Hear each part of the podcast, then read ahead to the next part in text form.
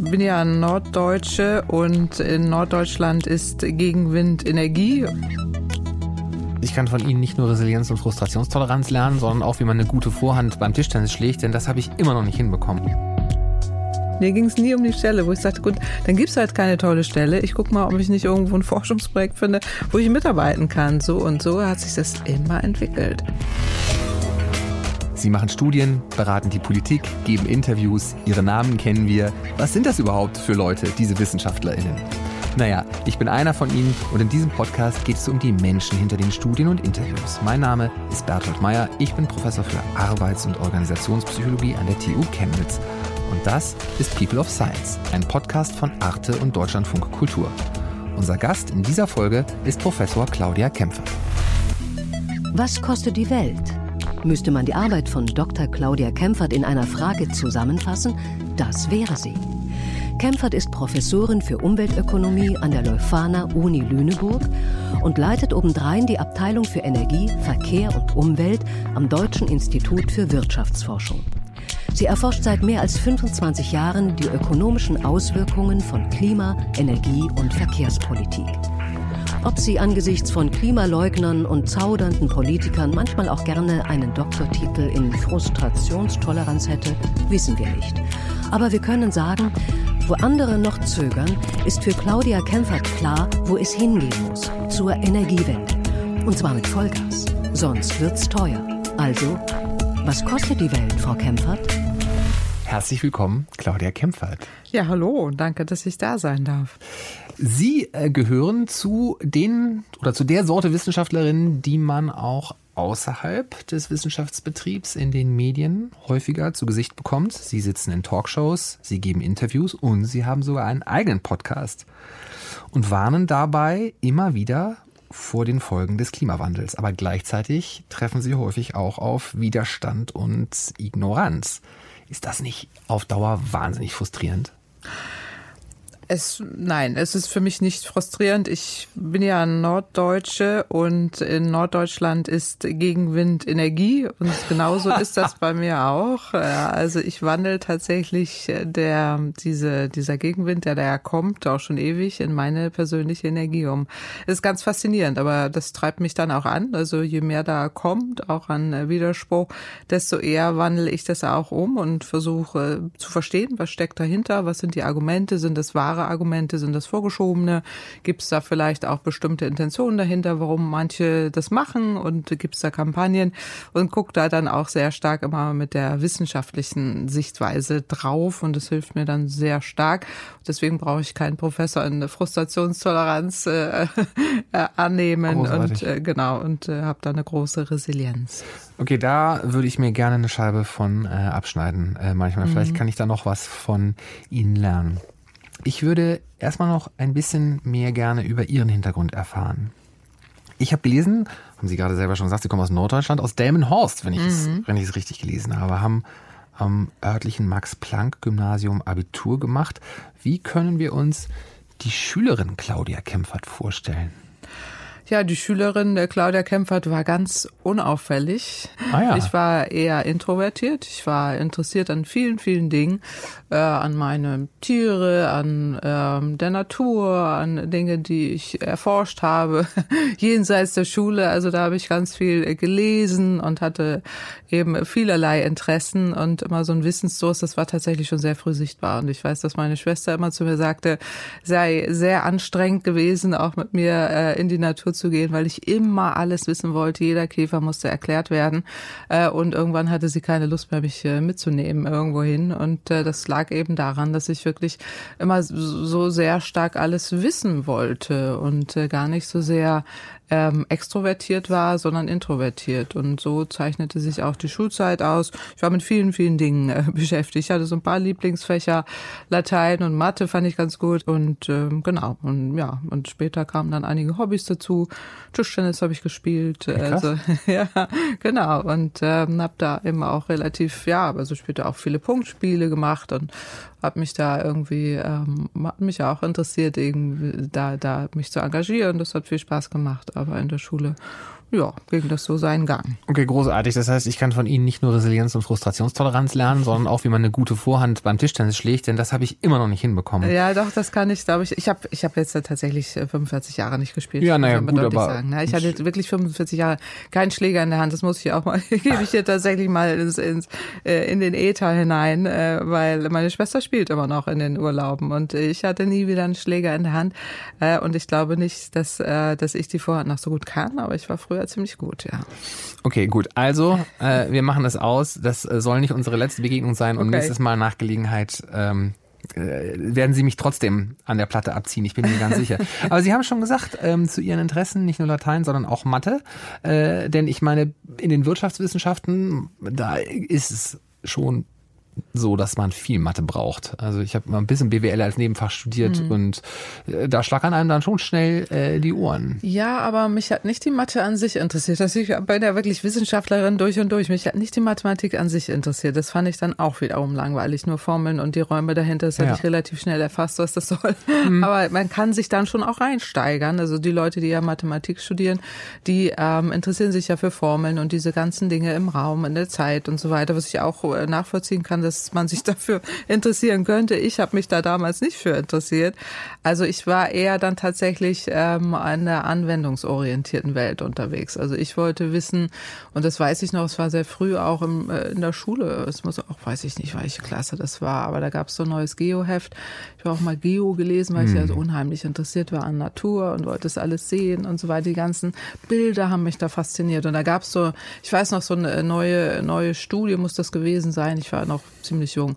Da wurden ähm, Formeln visualisiert hm. äh, im Raum. Und ähm, da, da ging es auch in Richtung Vögelströme und Meeresströme und äh, so weiter und wie man so. das auch identifizieren kann. Schneckengehäuse und Schneckengehäuse so, ne? ja. und die Seepferdchen ich, ja. und so weiter, die wurden damals analysiert. Da wurden mathematische Modelle oder mathematische Formen visualisiert. Das hat mich tatsächlich fasziniert. Ich dachte so, wow, das ist ja irre. Und ich habe ja immer Vögel, ich hatte ja immer ein Hobby, ich habe ja Vögel beobachtet. Okay. Meine Schwester hat ja immer behauptet, ich werde Vogelforscherin. Das bin ich nicht geworden, aber ich habe immer Vögel äh, beobachtet. Das war so mein Riesenhobby. Und da habe ich mir vorgestellt, ah, mathematische Formeln und deren äh, so der. Es gibt ja Schwärme, die dann auch am Himmel äh, dann fliegen. Die fand ich ja immer schon spannend und die könnte ich da irgendwie mit mathematischen Formeln nachbilden. Da ist es zum ersten Mal so gereicht, wo ich dachte, das ist spannend. Aber die Mathematik an sich und die Formel dahinter und also,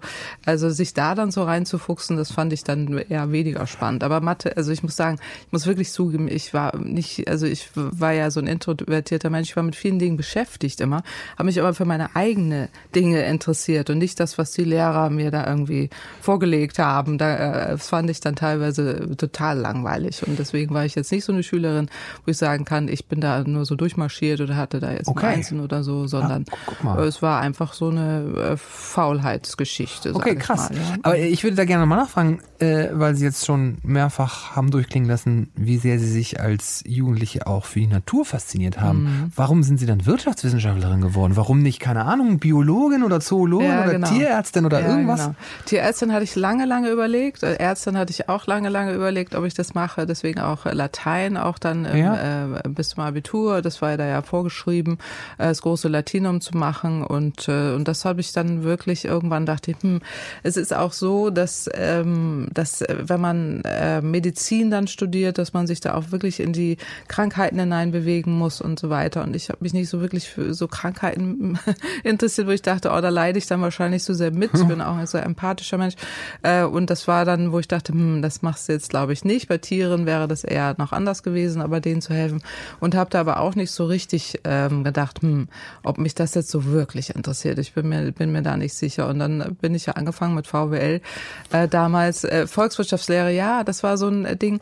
Ich hatte ja irgendwie diese ähm, Zugang auch zu, zur Mathematik, also es fiel mir zumindest leicht, mhm. also sagen wir es so. Das war, war als äh, so eine Schülerin, die jetzt irgendwie da nur so ein Minimal Effort, Maximal Output äh, gefahren ist, äh, war das ja immer dann so die leichteste Übung äh, dann irgendwie. Aber ähm, da, da habe ich dann irgendwie gedacht, hm, das kannst du vermutlich auch gut anwenden in ähm, äh, komplexeren ähm, Verhaltensweisen, weil letztendlich hat die Natur oder das, was ich beobachtet habe, waren ja immer Verhaltensweisen von Strömen, von Vögeln, von Verhalten von, von Tieren, so zu beobachten, was machen die denn so den ganzen Tag? Das habe ich ja auch dokumentiert und so weiter, was alles für Arbeit reingeflossen ist.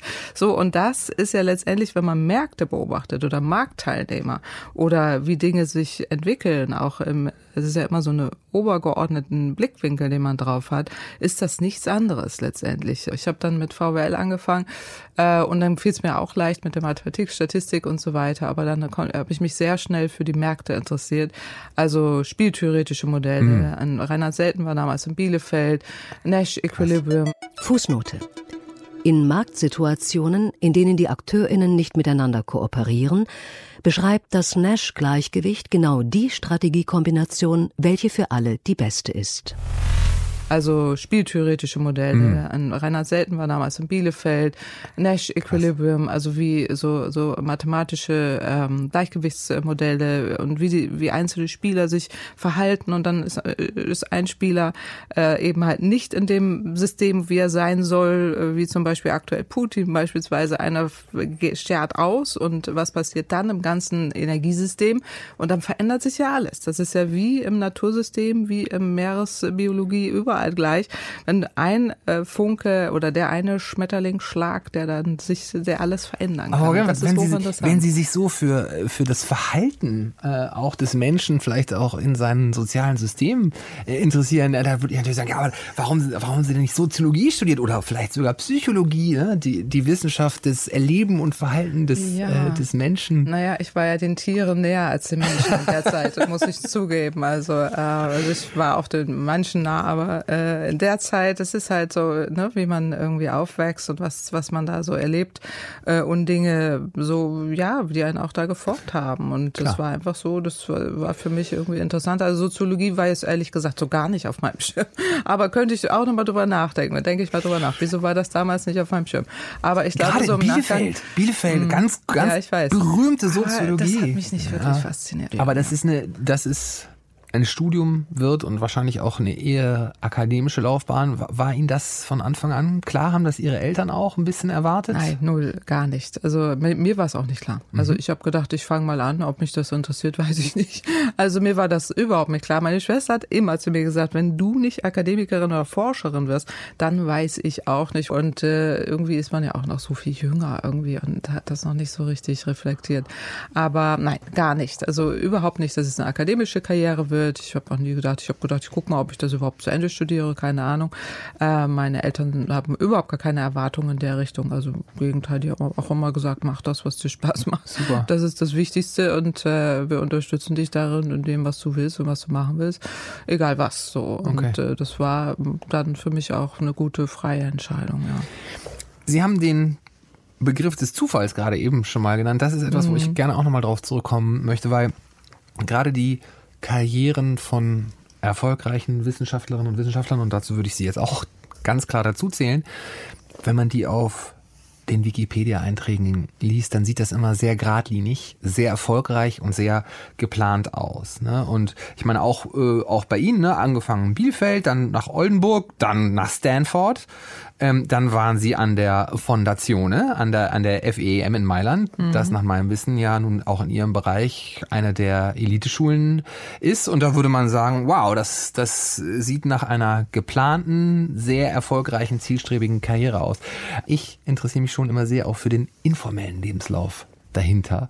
Also vielleicht auch der ein oder andere Zufall oder das ein oder andere Missgeschick, Misserfolg ja, also Zufall ist, glaube ich, da einiges. Also äh, in dem Sinne nicht geplant oder so, sondern mir ging es ja immer um die Forschungsthemen und die Themen, die mich da interessiert haben. Also ich fing halt an mit der Volkswirtschaftslehre und dann auch eben der mathematisch orientierten Volkswirtschaftslehre. Aber dann habe ich mich für Energiemärkte angefangen zu interessieren. Anfang der 1990er Jahre gab es den ersten Klimabericht, IPCC-Bericht. Fußnote. IPCC ist die Abkürzung für den Weltklimarat. IPCC steht für Intergovernmental Panel on Climate Change. Der Rat besteht aus Klimaexpertinnen, die für Politikerinnen den Stand der wissenschaftlichen Forschung zum Klimawandel zusammenfassen und Handlungsempfehlungen geben. Anfang der 1990er Jahre gab es den ersten Klimabericht, IPCC-Bericht, das war 1991 und der hat mich fasziniert. Ah, damals war in Oldenburg äh, John Schellenhuber, der hat ein äh, Institut da geleitet oder aufgebaut und auch die ersten Seminare gemacht in Richtung Klimaforschung, da habe ich teilgenommen und es gab damals den ersten Studiengang Erneuerbare Energien in Oldenburg, weil ich äh, ich auch Kurse besucht und okay. äh, es gab einen Schwerpunkt, äh, Forschungsschwerpunkt Energiewirtschaft und ähm, da ging es aber um alle Energiemärkte, so wie heute auch Öl, Gas, Kohle und ähm, dann eben die Auswirkungen darauf. Und das war mir relativ früh klar, dass das ein riesen Forschungsfeld ist. Also es ist mhm. riesen spannend. Äh, und tausend Sachen, die mich da von Anfang an äh, schon interessiert haben. Und ich habe dann mit einigen angefangen, eben auch der ähm, integrierten Modellierung äh, von Klimawandel. Fußnote. Das Integrated Assessment Model, zu Deutsch integriertes Bewertungsmodell, ist ein beliebtes Instrument von Klimaökonominnen, um fachübergreifend die gesamtgesellschaftlichen Kosten oder Nutzen von klimapolitischen Strategien zu ermitteln tausend Sachen, die mich da von Anfang an äh, schon interessiert haben. Und ich habe dann mit einigen angefangen, eben auch der ähm, integrierten Modellierung äh, von Klimawandel und äh, der volkswirtschaftlichen Rückkopplungseffekte, damals mit Klaus Hasselmann zusammen, späterer äh, Physiknobelpreisträger, großartiger Mensch im Übrigen. Ähm, und die und, und so weiter. Also so waren das immer die Themen, die da waren und tolle ForscherInnen, denen ich begegnet bin und letztendlich auch Entscheidungen, ja. Und äh, Stanford war letztendlich auch Zufall, weil Aha, wie kommt man denn Kollege, zufällig nach Stanford? weil, da, weil ich äh, mich ja dann vernetzt hatte auf den Energietagungen und da war ein ähm, Professor Alan Mann, mit dem ich da äh, dann lange diskutiert habe über bestimmte Auswirkungen auch vom Klimawandel auf die Energiemärkte, auf äh, fossile Energiemärkte insbesondere. Äh, und er hatte ähm, so ein erstes Integrated Assessment Modell entwickelt, was ich hochspannend fand. Und da hat er irgendwann zu mir gesagt, komm doch nach Stanford, wir arbeiten mal dran, äh, ein paar Monate Monate und dann bin ich dahin und habe da äh, an diesem Forschungsaufenthalt in erster Linie gearbeitet und habe dann eben auch Kurse besucht. Ähm, und wenn man heute so zurückblickt, also es war schon eine tolle Zeit und äh, viele tolle Kurse auch besucht, ähm, so äh, auf so einem Campus, äh, wo dann irgendwie auch so Nobelpreisträger neben einem äh, herlaufen. Das war mir damals überhaupt nicht bewusst, aber es war schon schon toll, eine tolle Zeit, aber überhaupt nicht geplant in dem Sinne, sondern das entwickelte sich immer. Und äh, genauso dann auch später so war es dann auch äh, an der Fondazione Indi Enrico Mattei, die hatten ja Forschungsprojekte, wo ich dann dabei war und auch die ersten Politikberatungserkenntnisse äh, gewonnen habe im äh, italienischen ähm, Politikzirkus, kann man fast sagen, im wahrsten Sinne des Wortes. Und so ging das immer weiter. Und die Themen waren aber immer eigentlich identisch zu dem, was heute alle besprechen. Mich hat das immer fasziniert, aber außerhalb von meinem Forschungsspektrum fanden das alle anderen nicht so spannend spannend oder überhaupt nicht interessant. Viele Kollegen haben immer abgeraten, das machst du, das ist total, das ist totales Nischenthema. Damit kriegst du nie eine Professur. Witzig, das ist totaler ja. Dead End und äh, lass das und du musst irgendwie Finanzen gehen, Arbeitsmarkt und so weiter. Da kriegst du eine tolle Stelle, wo ich sagte, mir geht's nicht gar nicht um die Stelle. Mir ging es nie um die Stelle, wo ich sagte, gut, dann gibt's halt keine tolle Stelle. Ich guck mal, ob ich nicht irgendwo ein Forschungsprojekt finde, wo ich mitarbeiten kann. So und so hat sich das immer entwickelt. Und letztendlich war es nie irgendwie so geplant oder in, in einer Form Karriere getrieben, sondern die Karriere kam zu mir. Die, ja. Ähm, wie schwer haben Sie denn ganz subjektiv Ihren Weg zur Professur erlebt? War das einfach, ja, auf, es auf eine Professur zu schaffen für es, Sie? Ja, also in dem Sinne war die Professur da und äh, es war in dem Sinne für mich nie schwer, weil ich hatte ja an dem es waren wieder Zufälle oder vielleicht auch Glück an diversen mhm. Stellen. Also die erste Juniorprofessur, die ich damals bekommen habe, es war die ersten Juniorprofessuren, die es überhaupt gab. Damals Edelgard Baumann hat sie ausgeschrieben. Richtig, an ich kann Unis. mich dunkel. Wann war das? Frühe eine, Nullerjahre und ich sowas, war die ne? erste. Ja, ah, krass. Genau. Und ich habe mich darauf beworben und habe sie dann bekommen und äh, wurde dann sehr schnell auch positiv evaluiert und mhm. war dann berufungsfähig schon sehr früh. Und deswegen wurde ich mit 35 Jahren schon in Berlin berufen. War das also, Tenure Track, Ihre, mhm. Ihre Juniorprofessur? Fußnote. Von Tenure Track spricht man im deutschsprachigen Raum, wenn eine Postdoc-Stelle, also eine Position nach der Doktorarbeit, mit einer Aussicht auf eine Professur verbunden ist. War das also, Tenure Track, Ihre, mhm. Ihre Juniorprofessur? Ja, super. Ja, die Option auf ja. Tenure Track war da. Aber wie es an allen Unis ist, äh, war es natürlich immer abhängig auch von den Ausgestaltungen an der Fakultät. Ja, ne? Und letztendlich, genau. Aber ähm, insofern, nein, und dann ähm, kam der Ruf nach Berlin alle sehr, sehr früh schon. Also insofern, es war in dem Sinne nicht schwer, aber äh, immer auch mit diversen Aufgaben verbunden, weil also der, die Ruf, der Ruf hier an, äh, nach Berlin war ja verbunden mit der Tätigkeit am Deutschen Institut für Wirtschaftsforschung. Ja. Also, und das hat sich sehr früh bei mir rauskristallisiert, dass die ähm, reine universitäre Anbindung, ähm, so, so toll man da forschen kann und auch an dem Forschungsprojekt mitarbeiten kann, aber ähm, letztendlich die Anwendungsorientierung der Forschung mir einfach zu wichtig war. Also dass man auch immer anwendungsorientierte Fälle findet, dass es in die Realität übersetzt werden kann, weil die Energiemärkte zu wichtig sind. Das sind zu viele Themen einfach, die, ähm, die anstehen so. Und beim Klimaschutz, und damals war es halt so, das war wirklich damals so diese 1990, Anfang der 1990er Jahre, dann wurde ich berufen, schon 2000. Damals hatte, hatten wir alle noch die Einschätzung, wir haben 20, 25 25 Jahre vor uns und schaffen den Klimaschutz locker. Ja, ne? Können die gesamte das, Energieversorgung umstellen. Das ja. ist überhaupt gar kein Problem. Erneuerbare Energien, ich habe das studiert, sind billiger, passt doch alles. Fossile Energien genau. sind teuer, sind dreckig, äh, gehören nicht mehr daher. Wussten wir damals alle schon die Antworten. Es gab Studien rauf und runter. Darf ich, darf ich vielleicht an der Stelle äh, vielleicht auch etwas provokant mhm. nachfragen? Ich meine, hat Sie das als Wirtschaftswissenschaftlerin überrascht, dass diese Branche der fossilen Energie, wo die, wo die, wo die Wertschöpfung, wenn man dieses Wort dafür überhaupt in den Mund nehmen kann, so astronomisch hoch ist, dass die natürlich ihr Geschäftsmodell mit Händen und Klauen verteidigen werden. Ich meine, aus wirtschaftswissenschaftlicher Sicht ist das doch rational. Ja, total. Und das zeigen ja auch unsere, unsere äh, spieltheoretischen Modelle. Äh, das ist, das zeigen ja. die ja, genau. Also, genau, also das, wa äh, warum dann die Überraschung? Ja, weil ähm, wir ähm, aus, aus dem Grund, das will ich, will ich erklären. Das hat, hat im Wesentlichen zwei Gründe. Das eine ist, dass wir ja Anfang der 1990er Jahre festgestellt haben, der Klimawandel hat gigantische Auswirkungen überall. Und wir haben uns sehr früh mit den Kosten beschäftigt. Die Kosten sind enorm hoch.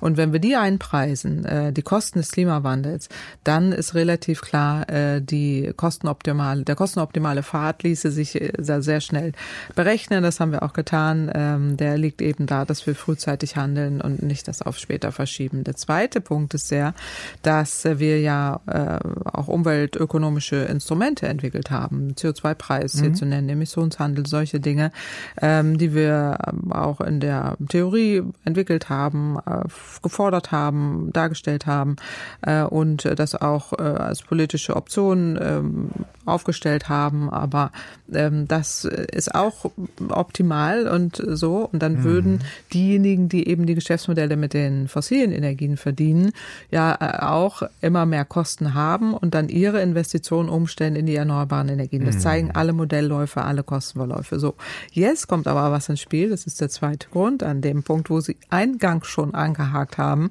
nämlich die Faktoren der, ich würde mal sagen, chaotischen äh, soziotechnologischen Entwicklungen, die zum Ziel haben, individuelle Machtstrukturen mhm. so zu zementieren, dass es unvorhersehbar teilweise ist und dann auch in autokratische ähm, Welten abdriftet äh, mit kriegerischen Auseinandersetzungen, die, die in diesen Modellen idealtypisch nicht stattfinden. Mhm. So natürlich äh, muss man damit rechnen, dass die sich wehren und ähm, alles dagegen tun werden, aber dass so manche Unsicherheitsfaktoren und auch chaotische, stochastische Faktoren ähm, ja. so in dem Modell nicht wiedergefunden werden. Das, das äh, müssen wir heute auch rückblickend so attestieren. Und das deswegen auch der Rückblick aktuell. Also wie, wie, wie konnte uns das passieren? Weil sie sind in so einer klugen Demokratie mit den besten Voraussetzungen hier in äh, Europa, aber auch in Deutschland mit mit all den ähm, mit den freien Medien, mit der freien Presse, mit der Demokratie, mit den Faktoren die ähm, das hätten besser machen müssen aus meiner Sicht.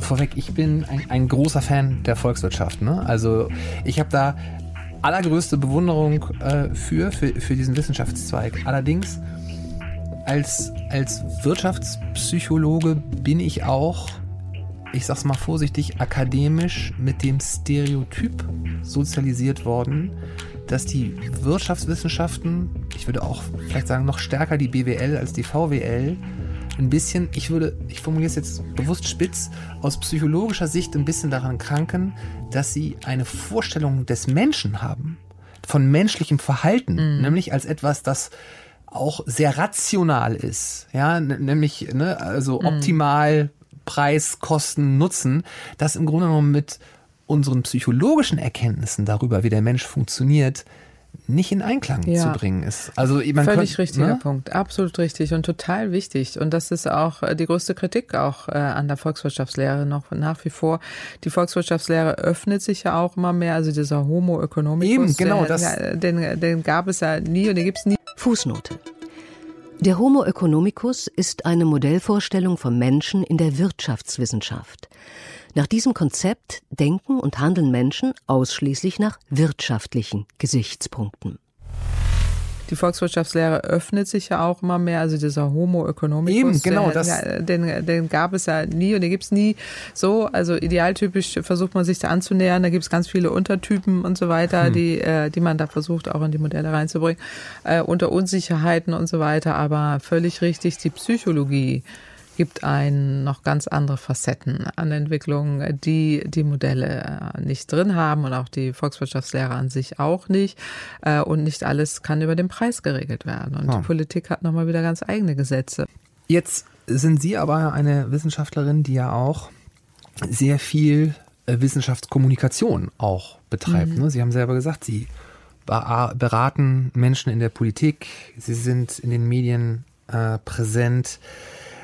Können Sie auch in der öffentlichen Wahrnehmung, auch in dem politischen Umgang mit dem Thema Klimawandel, vielleicht gerade auch so auf wirtschaftlicher Ebene, eine Veränderung beobachten seit 2004, seitdem Sie am DW sind?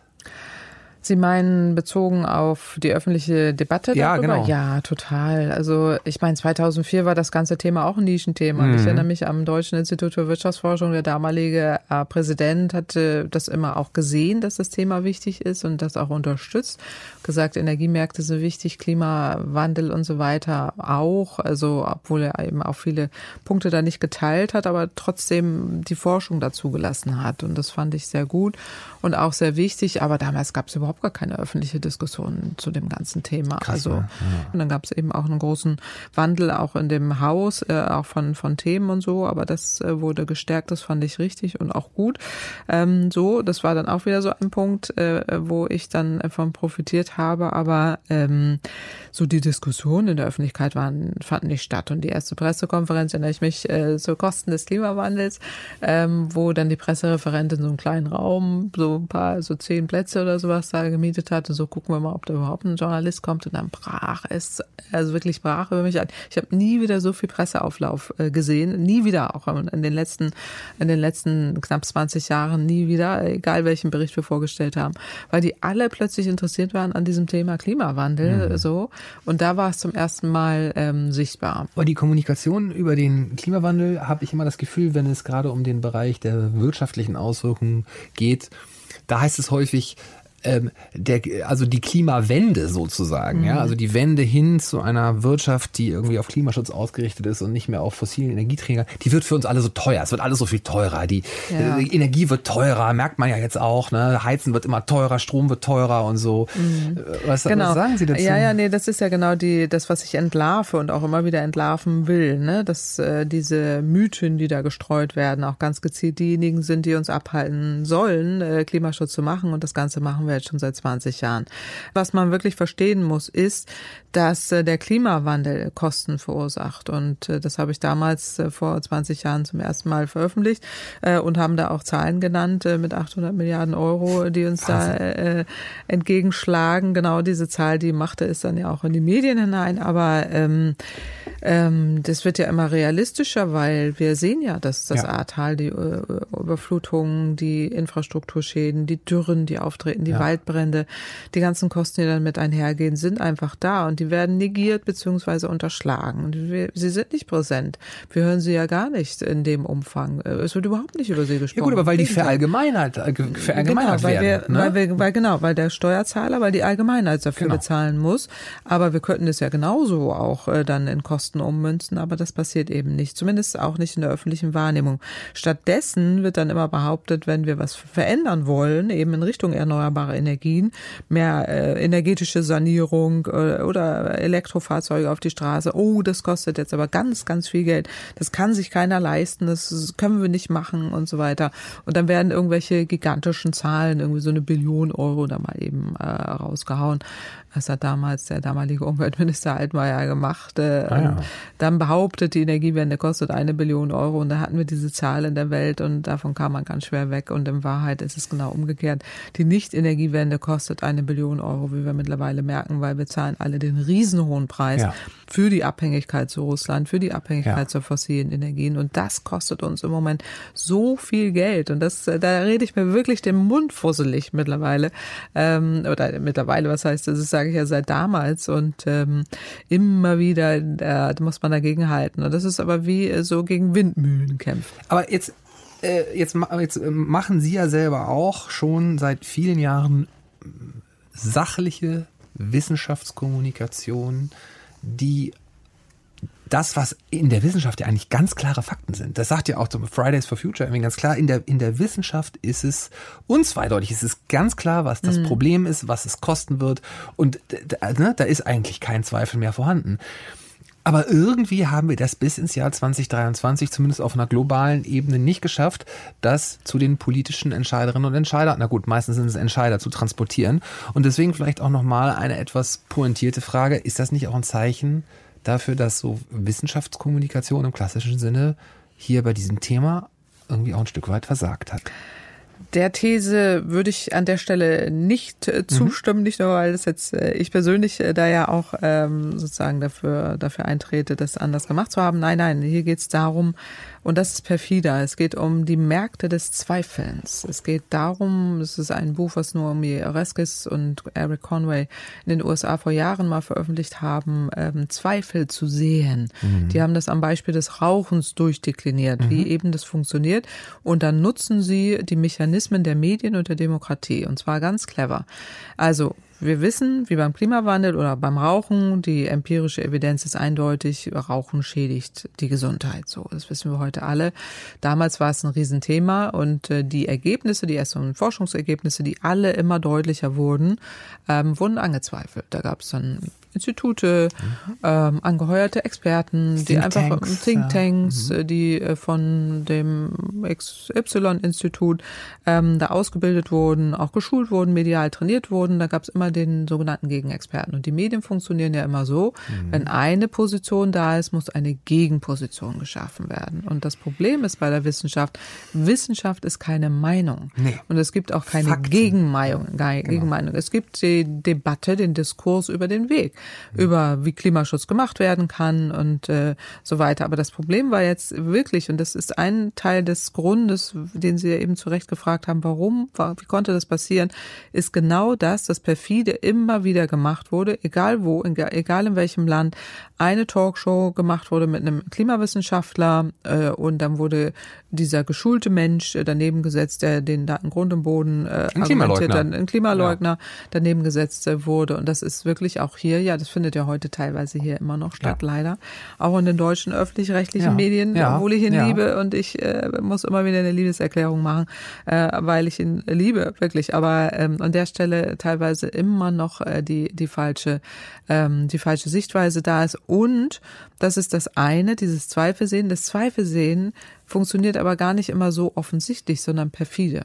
Und das ist das Gefährliche daran, dass irgendwie in den Köpfen dieser Mindset äh, oder psychologisch ist wahrscheinlich noch besser zu erklären, wenn man immer hört, 15 Jahre lang, aber die Kosten sind doch hoch, die Kosten von einem äh, von einem Elektroauto sind hoch oder so weiter, immer das Argument reingetrichtert bekommen hat perfide überall, wie ein Werbespot im, im Supermarkt. Sie hören das überall und irgendwann wundern sie sich, dass sie morgens aufstehen und denken, ja, das Elektroauto ist aber teuer. So, irgendein Beispiel. Ich sag's Ihnen, es ist wirklich, es ist perfide. An allen Stellen wird es, wird es eingetrichtert, richtig, sodass es gar, gar nicht böse gemeint ist. Ich diskutiere auch häufig mit JournalistInnen, die dann äh, mit diesem Mindset schon auch häufig kommen äh, und mir dann sagen, naja, aber so ist es doch, wo ich sage, es ist nicht empirisch gedeckt. Ja, es ist nicht die, der wissenschaftliche Stand. Aber diejenigen, die, die, die das immer vortragen, immer wieder, die ja dann auch angebliche Zuschauerpost schicken und äh, irgendwelche Bots in den sozialen Medien äh, filtern, mhm. äh, wo dann auch JournalistInnen ja auch total verunsichert sind, verstehe ich völlig, die alle denken, da sitzen jetzt Millionen Leute, die irgendwie alle dieses, dieses eine Argument vortragen äh, und man dann wissenschaftlich sagt, nein, aber äh, so ist es nicht, aber wir eben keine Bots filtern und keine PR-Kampagnen finanzieren und keine, und keine Trollarmeen und keine Trollarmeen finanzieren mit den Gegenargumenten, ja. sickert, ja. Sickern diese anderen Positionen äh, latent durch. Dann würde ich wenn Sie sich gerade auch als Wirtschaftswissenschaftlerin und natürlich einfach als Mensch diese Sorge machen, nochmal eine steile These in den Raum stellen wollen. Ich bin gespannt bin, was Sie dazu sagen. Ähm, bezüglich eines, einem der Gründe für den, für den Klimawandel. Und zwar würde ich mal postulieren, dass im Grunde genommen die Marktwirtschaft, so wie unsere Wirtschaft organisiert ist, spitz könnte man vielleicht auch sagen, der Kapitalismus, mhm. eigentlich fast zwangsläufig in diese Situation hätte führen müssen, weil unser Wirtschaftssystem ausgelegt ist auf Wertschöpfung und damit, das kann man ja zeigen, auch immer ein gewisser Zwang zu Wachstum einher geht. Und ich meine, Sie sind ja Mitglied im Club mm. of mhm. Rome. Ich ja, trage ja. nun gerade Eulen nach Athen. Ja. Das äh, haben ja Sie und Ihre Kollegen schon vor Jahrzehnten äh, aufgeschrieben, dass auf Dauer ein Wirtschaftssystem, das so organisiert ist, unvereinbar ist mit dem Wohl eines Planeten mit endlichen Ressourcen. Mm. Also ist nicht im Grunde genommen das neoliberale marktwirtschaftliche Modell der wesentliche Treiber für den Klimawandel? Teilweise ja. Und teilweise, äh, ich will es kurz erläutern, weil mhm. es nicht ganz so, ähm, weil es etwas komplexer ist, äh, als, als man immer so jetzt äh, vielleicht ein äh, versteht, wenn man irgendwie abends mit äh, sich mit Leuten unterhält. Also äh, das, das, das Problem ist eben, Sie haben völlig recht. Dass die Ursache des Problems liegt darin, dass wir ein Wirtschaftssystem haben, was äh, auf Wachstum ausgerichtet ist, und zwar auf ungezügelten Wachstum, mhm. zulasten der Natur, zulasten der Umwelt, aber auch zulasten vieler, vieler Menschen auf dieser Welt. Also ähm, weil ähm, in vielen Regionen wächst so gut wie gar nichts mehr, ja, und zwar auch in der Natur äh, sehr ungleich verteilt äh, und hier nicht nur Vermögenswerte, sondern eben auch der Raubbau am Planeten und an der Natur. Und dieses Wirtschaftssystem, was eben auf diesen Gier, auf Maßlosigkeit, auf Verschwendung, auf Naturzerstörung, auf Überkonsum, auf, auf Überkonsum ausgerichtet ist, das ist überhaupt nicht nachhaltig und äh, ist im Grunde genommen auch eine Fehlentwicklung ähm, welcher wir zugestimmt haben, auch in den 90er Jahren mit diesem Free Markets, äh, äh, woher wir gar nicht gekommen sind. Wir waren 70er Jahre eher noch eine sozialökologische Marktwirtschaft, als äh, wir später dann, äh, als wir anfingen, dann in den 80er Jahren, leider, leider, äh, angefangen haben, mit unserem äh, Wall Street äh, Kapitalismus äh, zu meinen, dass äh, wir das eher dann äh, dieser Welt äh, so äh, oder dem finanzmathematischen Modellen überlassen können. Aber das hat eben leider zu diesen vielen, vielen Krebsgeschwüren geführt,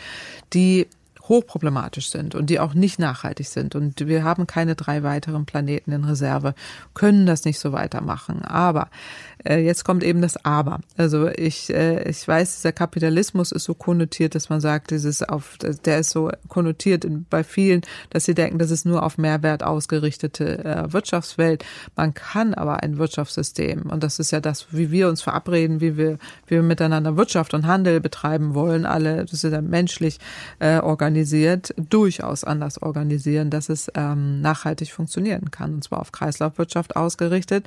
Und zwar auch mit Wachstum. Aber die Frage ist eben, was wächst? Die Dinge, die schädlich sind, die ähm, zu eben zu diesen ganzen Fehlentwicklungen führen, die müssen schrumpfen, aber die guten Dinge müssen wachsen. Zum Beispiel? Das Schlechte muss schrumpfen, das Gute muss wachsen. Gesundheit, Bildung, Umweltschutz, sauberes Wasser, äh, Klimaschutz, äh, saubere Luft, ähm, Pflege, ähm, also die gesamten gemeinwohlorientierten äh, Dinge. Also ich würde ähm, sozusagen dafür plädieren, dass äh, wir das Wirtschaftssystem so wie es ist, jetzt nennen wir es dann nicht mehr Kapitalismus, dann nennen wir es anders. Ich würde es bezeichnen als vorsorgeorientierte Postwachstumsökonomie. Ist aber vielleicht emotional nicht ganz so zugkräftig. Genau, wenn es da andere Begrifflichkeiten gibt, da können wir ja gerne jetzt hier auch mal brainstormen, äh, bin ich sehr für offen. Die Welt ist dafür offen, aber gemeint ist damit, dass äh, tatsächlich eben diese Bausteine, die, die dazu führen, dass wir in dieser Misere sind, dass wir die tatsächlich nicht mehr wachsen lassen und aushebeln. Das jetzt, super, aber ich kann, Entschuldigung, Frau Gemmer, ja, wenn ich Sie aber, da unterbreche. Aber Sie ja. haben ja einen wichtigen Punkt, weil äh, Sie kommen jetzt bestimmt mit dem Punkt über Zinsen und Kapitalrenditen mhm. äh, muss sich das immer finanzieren. Aber wenn man es mal aufschlüsselt, was finanziert sich denn da? Häufig ist es ein Finanzsystem, was gar nicht mehr auf Realwerten ausgerichtet ist. Das äh, brauchen wir so nicht. Wozu? Äh, sondern hier geht es darum, und äh, es gibt Fehlentwicklungen, dass die Pflege- oder äh, Gesundheitssysteme, die wir aktuell haben, auf Wachstum ausgerichtet sind, weil der Kapitalmarkt das wieder spiegeln muss. Das kann man aber ändern. Äh, wir können ja auch andere Formen äh, finden, äh, wo wir eben eine Gemeinwohlökonomie haben, die eben nicht darauf ausgerichtet sind, dass wir auf wachstumsorientierte Prozesse das gegenfinanzieren müssen, sondern das geht auch anders. Das geht mit Kreislaufwirtschaft, Gemeinwohlökonomie, ohne diesem Raubtierkapitalismus. Nennen wir ihn mal so. Ja, oder Casino-Kapitalismus, wie man das ja, ja, aber das ist getrieben durch die Finanzmärkte, wo, der, wo die Realwirtschaft nichts mehr mit zu tun hat. Ah. Äh, früher war es doch so, dass äh, also es hat sehr viel mit ähm, eben auch mit den Kapitalwerten zu tun, mit wie man Kapitalmärkte äh, organisiert, wie man Geldmärkte organisiert und wie man dann auch entsprechend die Realwirtschaft dahinter ausrichtet. Das ist nicht trivial, gar keine Frage. Eben. Aber wenn man zurückguckt, gab es viele gute Entwicklungen, ähm, so, die wir schon mal hatten und die man auch wieder er erleben lassen kann. Aber äh, es geht nicht ohne diverse Bereiche, die schrumpfen müssen, nämlich diejenigen, die zu dieser Misere beigetragen haben. Und das ist das Hauptproblem. Aber ich frage mich halt immer, wie schaffen wir diesen großen Systemwandel zum Beispiel hin zu etwas, was man eher als Gemeinwohlökonomie oder Kreislaufwirtschaft mhm. benennen könnte.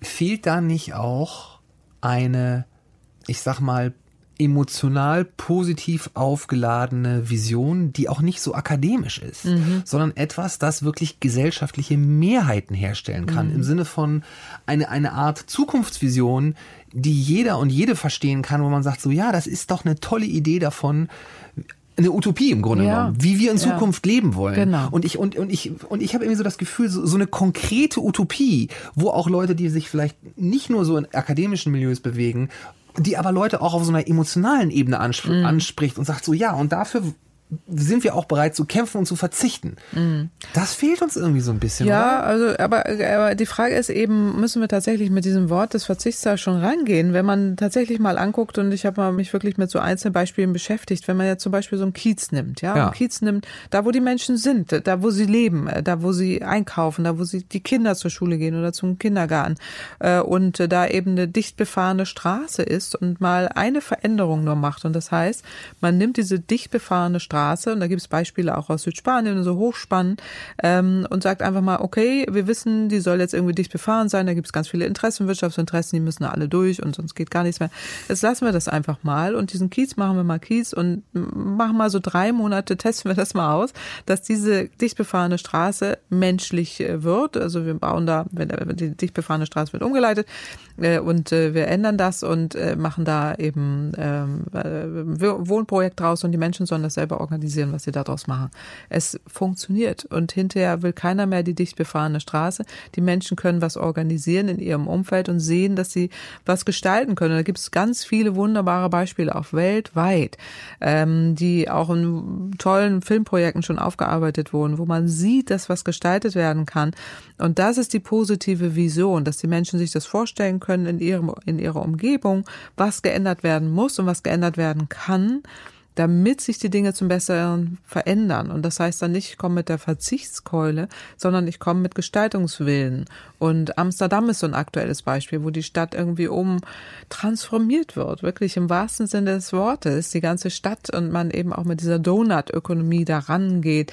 Also das, was Kate Roberts äh, mal entwickelt hat, dass man in Kreislaufwirtschaft arbeitet, dass man in gemeinwohlorientierten Ansatz arbeitet und die Menschen bringen sich da ein und gestalten ihre Stadt mit. Und dann geht es ohne dass wir jetzt lange diese sehr akademischen Vorträge ja. brauchen ähm, oder erstmal jetzt Jahrzehnte uns wieder Denkmodelle entwickeln müssen, wie dann so etwas funktioniert, lassen wir es doch einfach mal geschehen, weil unser Rahmen, unser dem, wie wir das auch gestalten, kann das schon durchaus äh, ja. entwickeln und auch ermöglichen, wenn wir es zulassen. Und ich glaube, psychologisch muss man aufpassen, und das haben Sie schon gesagt, aber ich möchte es gerne nochmal unterstreichen wollen, dass man die Energiewende nicht als etwas verkauft, das vor allem Verzicht auf vieles bedeutet, weil ja, dieses, das, also psychologisch ist mhm. das ein großes Problem. Diese, mhm. diese, also es ist psychologisch viel unangenehmer, das Gefühl zu haben, dass man etwas verliert, was man hat, ja. als es angenehm ist, das Gefühl zu haben, dass man etwas dazu bekommt, das man genau. noch nicht hat. Ne? Das ja, ist genau. dieses Bad is stronger than good. Das wiegt ungefähr dreimal so aber viel. Aber es ist ja in der Energiewende auch so. Man bekommt doch so viel dazu, aber es redet ja keiner drüber, weil die Interessen da, äh, dafür sind, eben das anders darzustellen. Wir bekommen so viel dafür, dazu letztendlich letztendlich. Saubere Luft, ein, ein Klima, was funktioniert, eine Zukunft, die funktioniert. Lebenswerte Städte. Lebenswerte Städte, äh, Mobilität für alle. Es gibt ja auch viele, die sich gar kein Auto leisten können. Wir ver vergessen ja auch so viel in der Gesellschaft. Äh, wir reden ja letztendlich nur über diejenigen, über die Privilegierten, die sich das dann ja auch ermöglichen können. Aber ähm, genau, es kommt so viel Neues dazu und so viel Mehrwert dazu, über die wir nie kommen zu reden, außer hier jetzt ja mal, ähm, dass, äh, dass es schade ist, weil ja und das meine ich auch mit so einer etwas positiver genau. konnotierten äh, bin ich sofort dabei. Ne? Das, und, da äh, brauchen wir irgendwie noch mehr. Wir brauchen mehr. Wir brauchen tatsächlich äh, so so Möglichkeiten, dass wir auch aufzeigen. Aber ich bin ja in ganz vielen Diskussionen. Man kommt ja noch nicht mal über den zweiten Satz hinaus, äh, dass man erstmal die ganzen Mythen widerlegen muss, die dann da immer da sind. Und da ist man beim noch nicht mal beim Verzichtsargument so und deswegen ist es ganz, ganz schwierig, da irgendwie den Menschen auch die Angst zu nehmen und deutlich zu machen. Und deswegen hatte ich eben mit den Kiezen auch angefangen, mit den positiven Werten, die da geschaffen werden. Und äh, man kann es auch schön visualisieren. Da gibt es so äh, auch in den sozialen Medien immer jemand, der immer so diese Städte, wie sie vorher waren, so dampfend, stinkend und ganz viele Autos, dann visualisiert, die Autos gehen so in die Luft, was ich schön finde. Und dann kommt irgendwie der Garten dazu und die Menschen und die Kinder und, äh, und wo alle fröhlich und glücklich sind. Ähm, und es stimmt ja auch. Also in dem Moment, wo wir doch wieder auch untereinander viel mehr Platz haben miteinander, uns nicht in ähm, so, so Gefährte setzen müssen, wo wir aggressiv aufeinander losgehen, sondern wirklich sicher von A nach B kommen, gewinnen wir doch total viel. So und auf diesen Gewinn müssen wir sehr viel stärker eingehen. Dann würde ich Sie jetzt gerne auch zum Abschluss unseres Gespräches dann aber doch nochmal um eine Zahl bitten, die einen Verlust quantifiziert. Sie haben es vorhin schon mal kurz angerissen, aber ich wollte da noch einmal zum Abschluss nachfragen. Wenn wir die Energiewende nicht hinbekommen, wenn wir das 1,5 Grad Ziel weit verfehlen. Mit welchen volkswirtschaftlichen Kosten einer Nicht-Energiewende müssen wir in Deutschland in welchem Zeitstrahl rechnen? Ja, es gibt eine aktuelle Berechnung, die uns vorrechnet, dass die Nicht-Energiewende eine Billion Euro kostet, um mal jetzt mal eine, eine Zahl zu nennen. Äh, das ist genau das Gegenteil von dem, was uns früher äh, gesagt wurde, dass eben die Energiewende eine Billion Euro kostet. Das ist umgekehrt. Äh, und die Kosten des Klimawandels sind in einer ähnlichen Größenordnung, was einfach daran liegt, dass ähm, wir eben, wie wir ja auch aktuell sehen, einen gigantisch hohen hohen Preis bezahlen für eine verschleppte Energiewende, das zu lange Festhalten an fossiler Energie und uns die Schäden durch den Klimawandel immens teuer werden. Und ähm, da sind jetzt noch, da sind jetzt erstmal nur die volkswirtschaftlichen Kosten reingerechnet, ein, in einem reichen Land äh, wie Deutschland, äh, wo man das auch beziffern kann, mit Infrastrukturschäden und all die Dinge, aber in ärmeren Regionen, die ganze unbewohnbare Regionen werden, Beispiel Afrika oder auch in anderen, in wirklich armen Regionen der Welt, wo eben diese, dieser Wert an Gütern äh, so nicht ist, aber trotzdem ähm, ein hoher Wert entsteht, weil ganze Landstriche nicht mehr bewohnbar sind und die Menschen fliehen müssen, ist das, ist das alles unvorstellbar furchtbar. Also insofern, wir wollen nicht enden mit so einer Dystopie, wir wollen eher positiv bleiben äh, und äh, die Zahl für den Verlust ist riesenhoch, aber der Gewinn, den wir haben können, wenn wir es ändern, ist so umso größer und wir haben es doch echt in unserer Hand. Wir haben doch alle, alle Instrumente in unserer Hand. Wir sind in einer Demokratie, wir leben mit freier Presse und ähm, haben hier gut, gut ausgebildete, wunderbare Menschen in diesem Land. Dann lassen Sie uns gemeinsam wissenschaftlich, wissenschaftsjournalistisch, wissenschaftskommunikativ auf eine Utopie hinarbeiten, in der die Energiewende in den Köpfen ankommt als etwas, wo man nur Dinge hinzugewinnen kann, die toll sind. Ja. ja mehr von dem Guten. Frau Kempfert, vielen Dank, dass Sie heute hier waren. Danke, Ganz dass toll. ich hier sein durfte. Dankeschön. Dankeschön. Das war People of Science, ein Podcast von ZDF Arte und Deutschlandfunk Kultur, produziert von Authentic. Redaktion für diese Folge hatten Pitt Arnold von Authentic sowie Linde Dehner und Moritz Hoppe vom ZDF.